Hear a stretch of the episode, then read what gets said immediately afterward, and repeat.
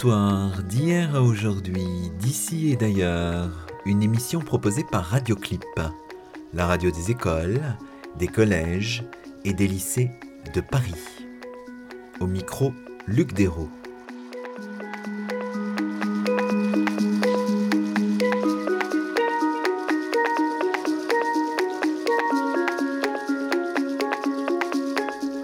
Bonjour à toutes et à tous. Chemin d'Histoire, une émission proposée par Radioclip, continue en ces temps de confinement à vous proposer des émissions inédites.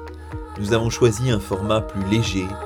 Régulièrement et sous la forme de pastilles sonores de 15 à 30 minutes, nous vous raconterons des histoires autour d'un personnage, d'un lieu, d'un événement, d'un livre, d'une question. Tout est ouvert. Et nous avons fait le choix de commencer, à tout seigneur, tout honneur, par l'évocation d'une figure oubliée et méconnue, si ce n'est de quelques spécialistes, celle de Pierre Dubos ou Dubosc, né le 21 février 1623, mort le 2 janvier 1692. Mais qui est donc Pierre Dubos Il s'agit d'un pasteur des églises réformées de France, longtemps ministre de la communauté de Caen en Normandie, communauté qui l'accompagne pendant près de 40 ans, entre 1645 et 1685 avant de rejoindre les Provinces-Unies dans le sillage du traumatisme de la révocation de l'édit de Nantes. C'est à Rotterdam que Dubos termine sa carrière et sa vie. Pourquoi donc s'intéresser à cette figure?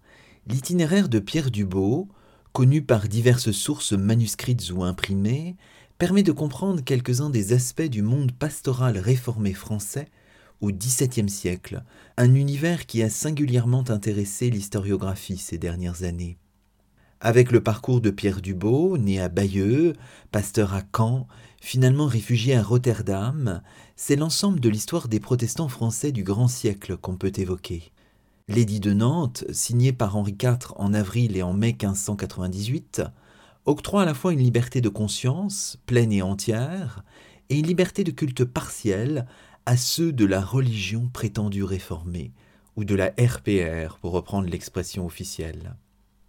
L'édit de révocation, signé à Fontainebleau en octobre 1685, interdit toute pratique publique du culte réformé et ne permet qu'une forme de dévotio privata. Les dragonnades, c'est-à-dire les logements militaires ou la perspective de celle-ci, rendent totalement illusoire cette dernière possibilité. Les protestants sont contraints d'abjurer, les opiniâtres, comme on disait alors, ceux qui refusent de se convertir, sont emprisonnés. Il est interdit aux réformés et aux nouveaux convertis de quitter le royaume. Seuls les pasteurs qui le souhaitent peuvent rejoindre des terres plus favorables, ces pays dits du refuge. L'Angleterre, quelques-unes des principautés du Saint-Empire romain germanique, ou encore les Provinces-Unies, soit les Pays-Bas d'aujourd'hui. C'est le choix de Pierre Dubos, finalement nommé pasteur à Rotterdam, à la fin du mois d'octobre 1685. Revenons d'abord sur la première partie de la vie de Pierre Dubos.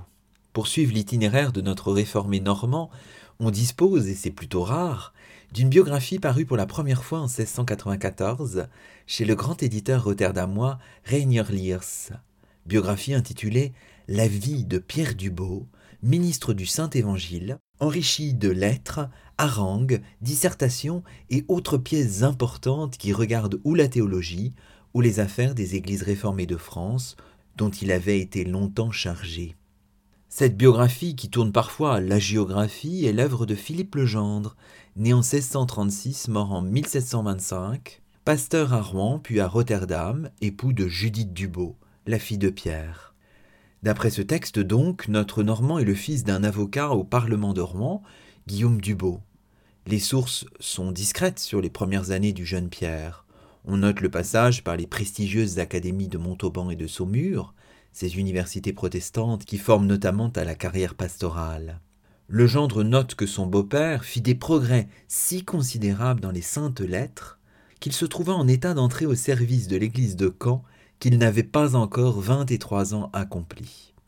Dubos reçoit à Caen l'imposition des mains le 17 décembre 1645. L'imposition des mains, c'est un rituel particulier qui marque l'entrée dans la carrière pastorale de celui qui n'était jusqu'alors qu'un proposant, selon le vocabulaire du temps.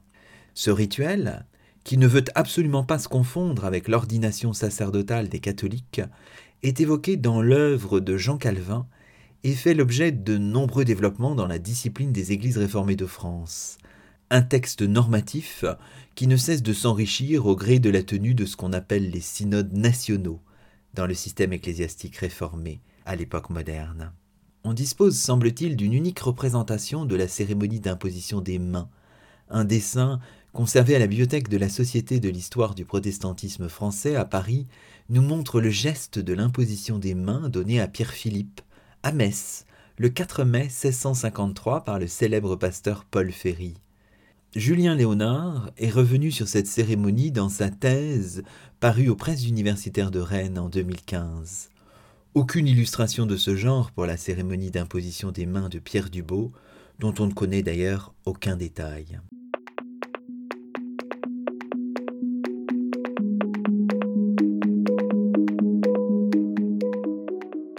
Vous écoutez Chemin d'Histoire, l'émission d'histoire de Radioclip, la radio des écoles, des collèges et des lycées de Paris. Au micro, Luc Dérault. Un numéro consacré à une figure oubliée du XVIIe siècle français, le pasteur Pierre Dubos.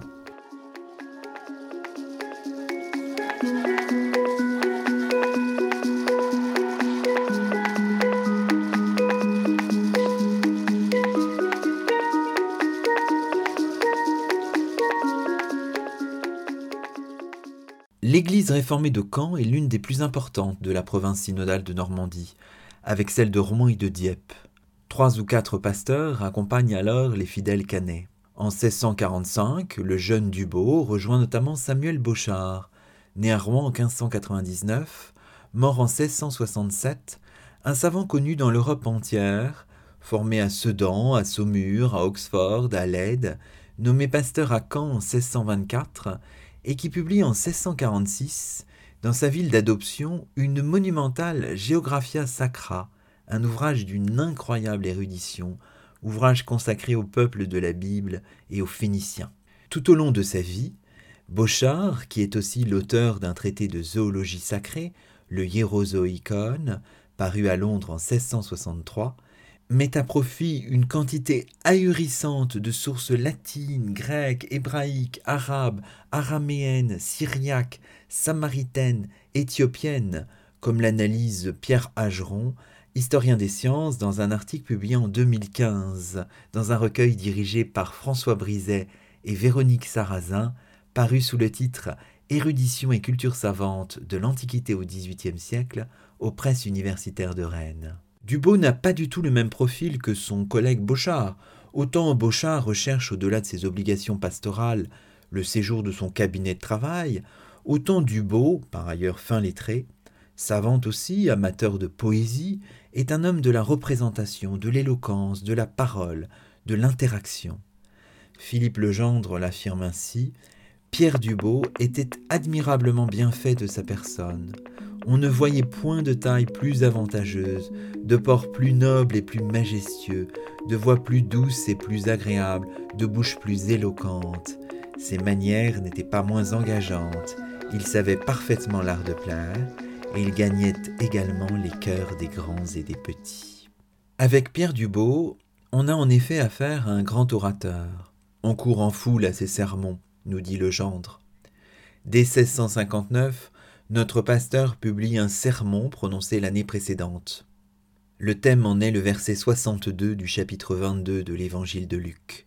Pierre sortit et dehors pleura amèrement.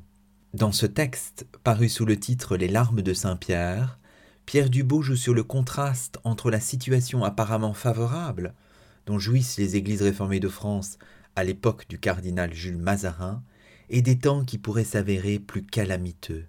Il dénonce les abjurations de certains de ses coreligionnaires et rejette avec force les dogmes et les institutions catholiques. Ô malheureux contempteur du Fils de Dieu, qui le reniez de cette façon, que vous avez bien plus sujet de pleurer et de verser des larmes amères que l'apôtre Saint Pierre. Car celui-ci, après avoir méconnu son Sauveur, sortit aussitôt de la salle de Caïphe, mais vous, en le reniant, Vous entrez méchamment dans la maison d'un véritable caïphe, dans la cour d'un souverain pontife, où Jésus-Christ est plus déshonoré que jamais, et où l'est indignement traité par mille outrages qu'on y fait et à sa personne et à sa doctrine. Si vous aviez donc quelques restes et quelques sentiments de piété, vous fondriez jour et nuit en larmes de voir si ouvertement offensé notre bon et divin Maître, de voir adorer en sa place un morceau de pain, joindre au mérite de sa mort les satisfactions imaginaires des saints, rendre à des images de bois et de pierre l'hommage et le service qui n'appartient qu'à ce Dieu vivant et vrai, le réduire sous une hostie prétendue, où il est au plus bas degré de l'ignominie, et où d'un Dieu souverainement adorable, on en a fait un objet de scandale et de mépris, ne peut se défendre seulement de la vermine. Sortez, sortez de cette salle de caïphe, où votre Sauveur est si manifestement outragé. On comprend que ces mots et cet esprit de controverse aient suscité des plaintes de la part de ceux que Philippe Legendre appelle les bigots. Ailleurs, dans ce sermon au style vif et sous la forme d'une splendide mise en abîme, Pierre Dubo exalte la prédication de la divine parole qui résonne continuellement aux oreilles des fidèles par la bouche des pasteurs, prédication assimilée au chant du coq de l'Évangile qui appelle à l'amendement. Et le Normand d'ajouter la voix du coq n'est ni douce ni agréable, elle n'a ni la gentillesse ni le ramage de celle de tant d'autres oiseaux qui charment l'oreille par la délicatesse de leur chant et par la mélodie de leur musique naturelle, mais elle est forte, elle est sonore, elle est éclatante et se pousse avec vigueur. De même, cette parole que nous vous annonçons n'a pas les grâces ni les douceurs de la rhétorique mondaine et de l'éloquence du siècle. Mais elle est forte, elle est vigoureuse, elle éclate hautement contre les vices et pousse sans mollesse et sans tremblement ses tons animés contre les pécheurs. Quatre autres sermons sont publiés par Pierre Dubo entre 1661 et 1670 avant de connaître diverses rééditions. Ces textes font référence à la situation de plus en plus difficile des églises réformées de France, face à un pouvoir Louis XIVien sourcilleux qui cherche à appliquer de manière très étroite l'édit de Nantes. Le 10 juin 1663, à Quevilly, près de Rouen, en présence de nombreux pasteurs réunis en synode provincial, Dubo affirme ainsi Nous pouvons bien dire, et il n'est que trop véritable, que nos églises sont maintenant dans la tempête, puisque nous sentons fondre sur nous des orages de toutes parts. L'air nous paraît tout plein de nuages et tout enflammé d'éclairs. Des vents impétueux et bruyants soufflent avec véhémence. Les vagues s'émeuvent violemment contre notre vaisseau et lui causent de rudes secousses. Et dans cette triste agitation de notre nacelle, les gens craintifs et de petite foi commencent déjà à crier Seigneur, sauve-nous, nous périssons. Le pasteur, avec déférence, s'empresse de dédouaner le roi Soleil. Si quelques-uns nous travaillent et nous rendent notre condition amère, c'est contre l'intention de cet équitable et généreux prince, qui, connaissant le zèle ardent et inviolable que nous avons pour son service, nous regarde comme ses fidèles sujets et veut que nous jouissions, comme les autres, de la douceur de ses lys et des avantages de cette heureuse paix qui est l'ouvrage de sa sagesse et de sa vertu. Il reste que dans ces temps de troubles et d'orage, les pasteurs doivent jouer un rôle de guide, comme invite à le penser le seizième verset du chapitre premier de l'Apocalypse. Il avait dans la main droite sept étoiles. Et voici ce que déclare avec force Pierre Dubo. Qui que vous soyez donc, ô disciples de Jésus-Christ, vous devez être des étoiles dans son Église, luisantes par la pureté de votre foi et par la sainteté de votre vie. Il faut que vous rejetiez les œuvres de ténèbres il faut que vous fassiez luire continuellement la lumière de vos vertus devant les hommes pour les obliger à glorifier avec vous votre Père qui est aux cieux. Ces publications assoient la réputation du pasteur. L'église de Charenton, la communauté des réformés parisiens, cherche à obtenir les services de Pierre Dubos dès 1658, puis de nouveau en 1670 et en 1679. Mais le pasteur reste fidèle à son Église et à sa ville. Marié une première fois en 1650 à Marie Moisan, la sœur du poète et fondateur de l'Académie de Caen, Jacques Moisan de Brieux, il épouse, après son veuvage, en 1657, Anne de Caègne, fille d'un professeur de médecine. Durant plus de vingt ans, Pierre Dubois apparaît comme un défenseur constant de ses coreligionnaires, pris dans des débats et des procédures judiciaires visant à rendre caduque le cadre imposé par l'édit de Nantes. Après avoir connu une période de disgrâce pendant laquelle il est exilé à Châlons-en-Champagne en 1664, Pierre Dubos s'exprime devant Louis XIV en personne le 27 novembre 1668. Il s'agit alors de défendre un privilège de juridiction des réformés, un privilège alors menacé. Dubos décrit dans une tonalité tout à la fois déférente et ferme la difficile situation des réformés, il pointe même le risque d'une fuite massive de ces coreligionnaires, ce qui, ajoute-t-il, dépeuplerait le royaume de plus d'un million de personnes, dont la retraite ferait un insigne préjudice aux négoces, aux manufactures, au labourage, aux arts et aux métiers, et même en toute façon aux biens de l'État. Selon le récit qu'en fait Philippe Legendre, ce discours et l'échange qui suit sont très appréciés par le roi. Louis XIV aurait déclaré en présence de la cour et en s'adressant à la reine Marie-Thérèse Madame, je viens d'entendre l'homme de mon royaume qui parle le mieux. Il est certain que je n'avais jamais oui si bien parlé.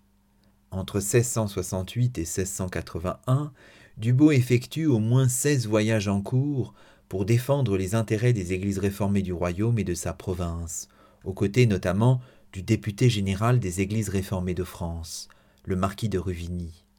Malgré ces efforts, plusieurs églises réformées normandes sont supprimées par arrêt du Conseil à partir de 1679. Le maintien de la communauté canaise en février 1681 constitue une maigre consolation. Le 23 mars suivant, dans l'enceinte du temple de Caen, à l'architecture si étonnante, le pasteur dit ses sentiments mêlés. Notre bien-propre nous appelle à la joie, mais le mal de nos frères nous appelle à la douleur et aux larmes. Comment nous affliger en voyant notre délivrance? Comment nous réjouir en voyant la calamité de nos semblables? Et le pasteur de prévenir ses ouailles, vous devez aujourd'hui mêler la crainte et le tremblement avec votre joie, croyant ne pouvoir rien faire en cette rencontre qui pût mieux assurer votre bonheur qu'en vous présentant un miroir où vous verrez à l'œil ce qui vous en pourrait priver dans la suite. Pierre Dubos, qui préside le dernier synode de la province de Normandie autorisé par le pouvoir royal en 1682 à Quevilly, ne peut empêcher l'interdiction de l'exercice du protestantisme à Caen. Il est même directement concerné par la procédure judiciaire qui se termine par un arrêt du Parlement de Rouen en date du 6 juin 1685. Le temple de Caen est abattu dans les jours qui suivent. Dès le 18 juin, Dubos, qui a connu une période d'emprisonnement, est autorisé à quitter le royaume. Il rejoint les Provinces-Unies. Nommé troisième pasteur de l'église wallonne de Rotterdam le 15 septembre 1685, confirmé le 28 octobre suivant, quelques jours après la promulgation de l'édit de Fontainebleau révoquant celui de Nantes, Pierre Dubos déploie encore ses talents d'orateur devant une communauté de langue française dont les effectifs sont multipliés par l'arrivée massive de réfugiés venus de France et singulièrement de Normandie. Le 1er janvier 1686, à Rotterdam, il prononce un sermon d'une grande force, sermon imprimé dans un recueil publié l'année suivante. Pierre Dubos revient sur le traumatisme subi par les réformés français. Quelle année, bon Dieu, pour nos autres réfugiés. Une année qui nous a fait perdre notre patrie, nos maisons, nos familles, nos parents, nos amis, nos biens et nos facultés, une année qui par un malheur encore plus grand nous a fait perdre nos églises, nos temples, nos sanctuaires, et nous a fait voir dans notre royaume toutes les maisons de Dieu rasées jusqu'au fondement et changées en des monceaux de pierre. Une année qui nous a enlevé cet édit sacré qui devait être perpétuel et irrévocable. Une année qui nous a jetés ici sur les bords de cette terre qui nous était inconnue et où nous sommes aujourd'hui comme de pauvres corps que la tempête a poussé par ses violentes secousses. Toutes ces épreuves constituent une invitation au changement et à l'amendement personnel, Ô année qui nous a tant changé en toute manière, combien nous obliges-tu à nous changer aussi en nos mœurs, à nous renouveler par une meilleure vie, à devenir de nouvelles créatures devant Dieu, afin d'arrêter par un bon amendement ses fléaux et ses vengeances, de mettre une borne et une barrière à son indignation, de changer nos journées tristes et misérables en d'autres plus heureuses et plus agréables, et de nous obtenir par une nouvelle vie, un nouvel an de bénédiction et de grâce. Vous écoutez Chemin d'Histoire, l'émission d'histoire de Radioclip, la radio des écoles, des collèges et des lycées de Paris. Au micro, Luc Dérault. Un numéro consacré à une figure oubliée du XVIIe siècle français, le pasteur Pierre Dubos.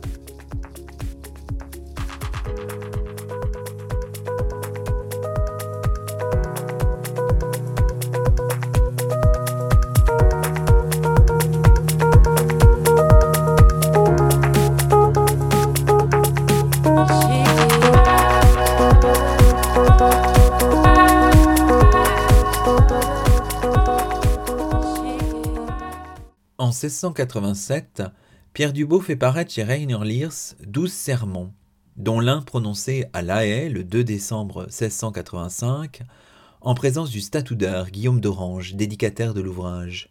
Dubos meurt le 2 janvier 1692, entouré par sa famille, ses collègues, ses amis.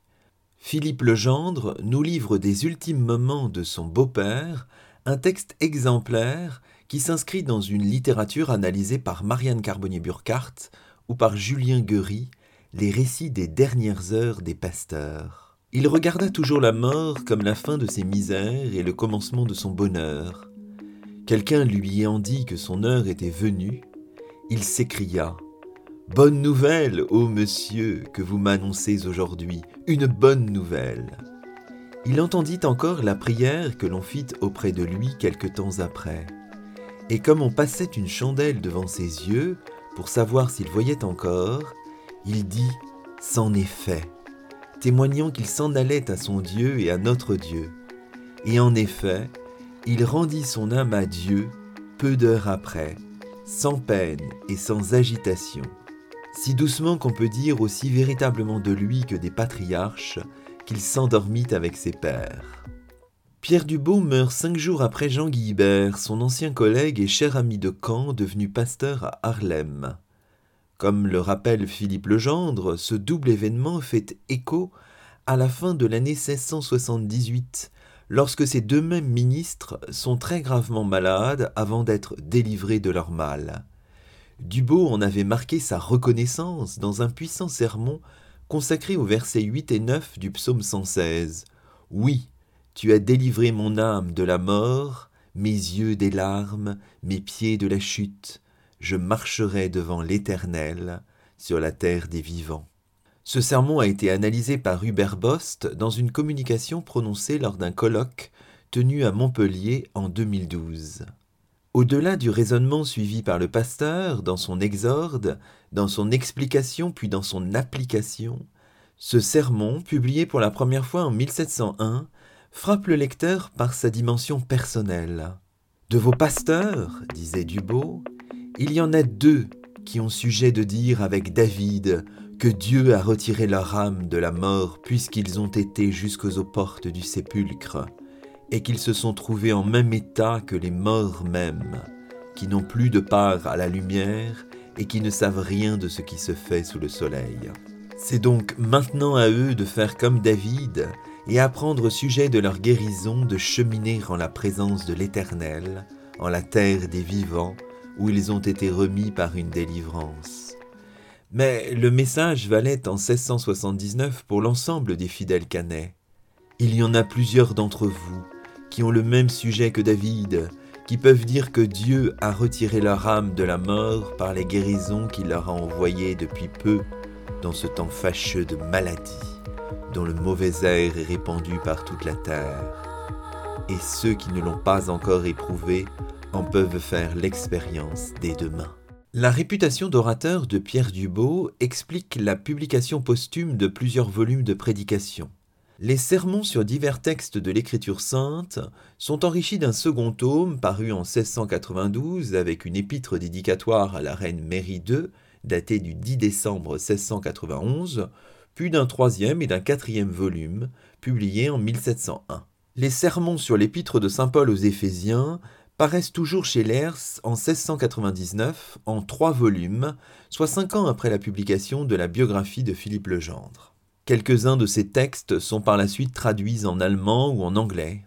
En 1695, Élie Benoît, ancien pasteur d'Alençon, alors en poste à Delft, saluait dans son Histoire de l'édit de Nantes l'éloquence et la solidité des prédications de Pierre Dubo, qui avait l'esprit éclairé par la connaissance des belles lettres, un bon philosophe, un solide théologien, un critique judicieux, fort bien fait de sa personne, avec une voix également agréable et forte, un geste bien composé, un corps robuste, une santé vigoureuse. On peut s'en faire une idée en considérant notamment le portrait de profil du pasteur tiré du cabinet de sa fille, gravé par Schmitt d'après Chevalier. En 1697, Pierre Bell, dans une notice de son dictionnaire historique et critique, consacre Pierre Dubo comme le plus grand prédicateur qui fut de son temps parmi ceux de la religion. Au XIXe siècle, la vie et l'œuvre de Pierre Dubo suscitent l'intérêt. En 1883, Gabriel Laforgue consacre une thèse de théologie au pasteur Canet.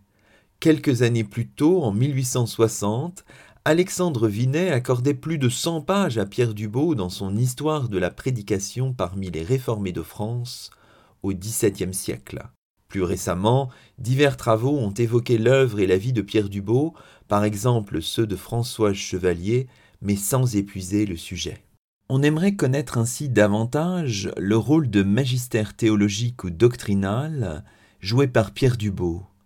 En lisant les travaux d'Albert Goetsch ou de Thomas Guillemin, on apprend ainsi que notre pasteur Canet participe à Paris à l'été 1677 à une réunion secrète cherchant à faire condamner les thèses sur la grâce de Claude Pajon, alors pasteur à Orléans.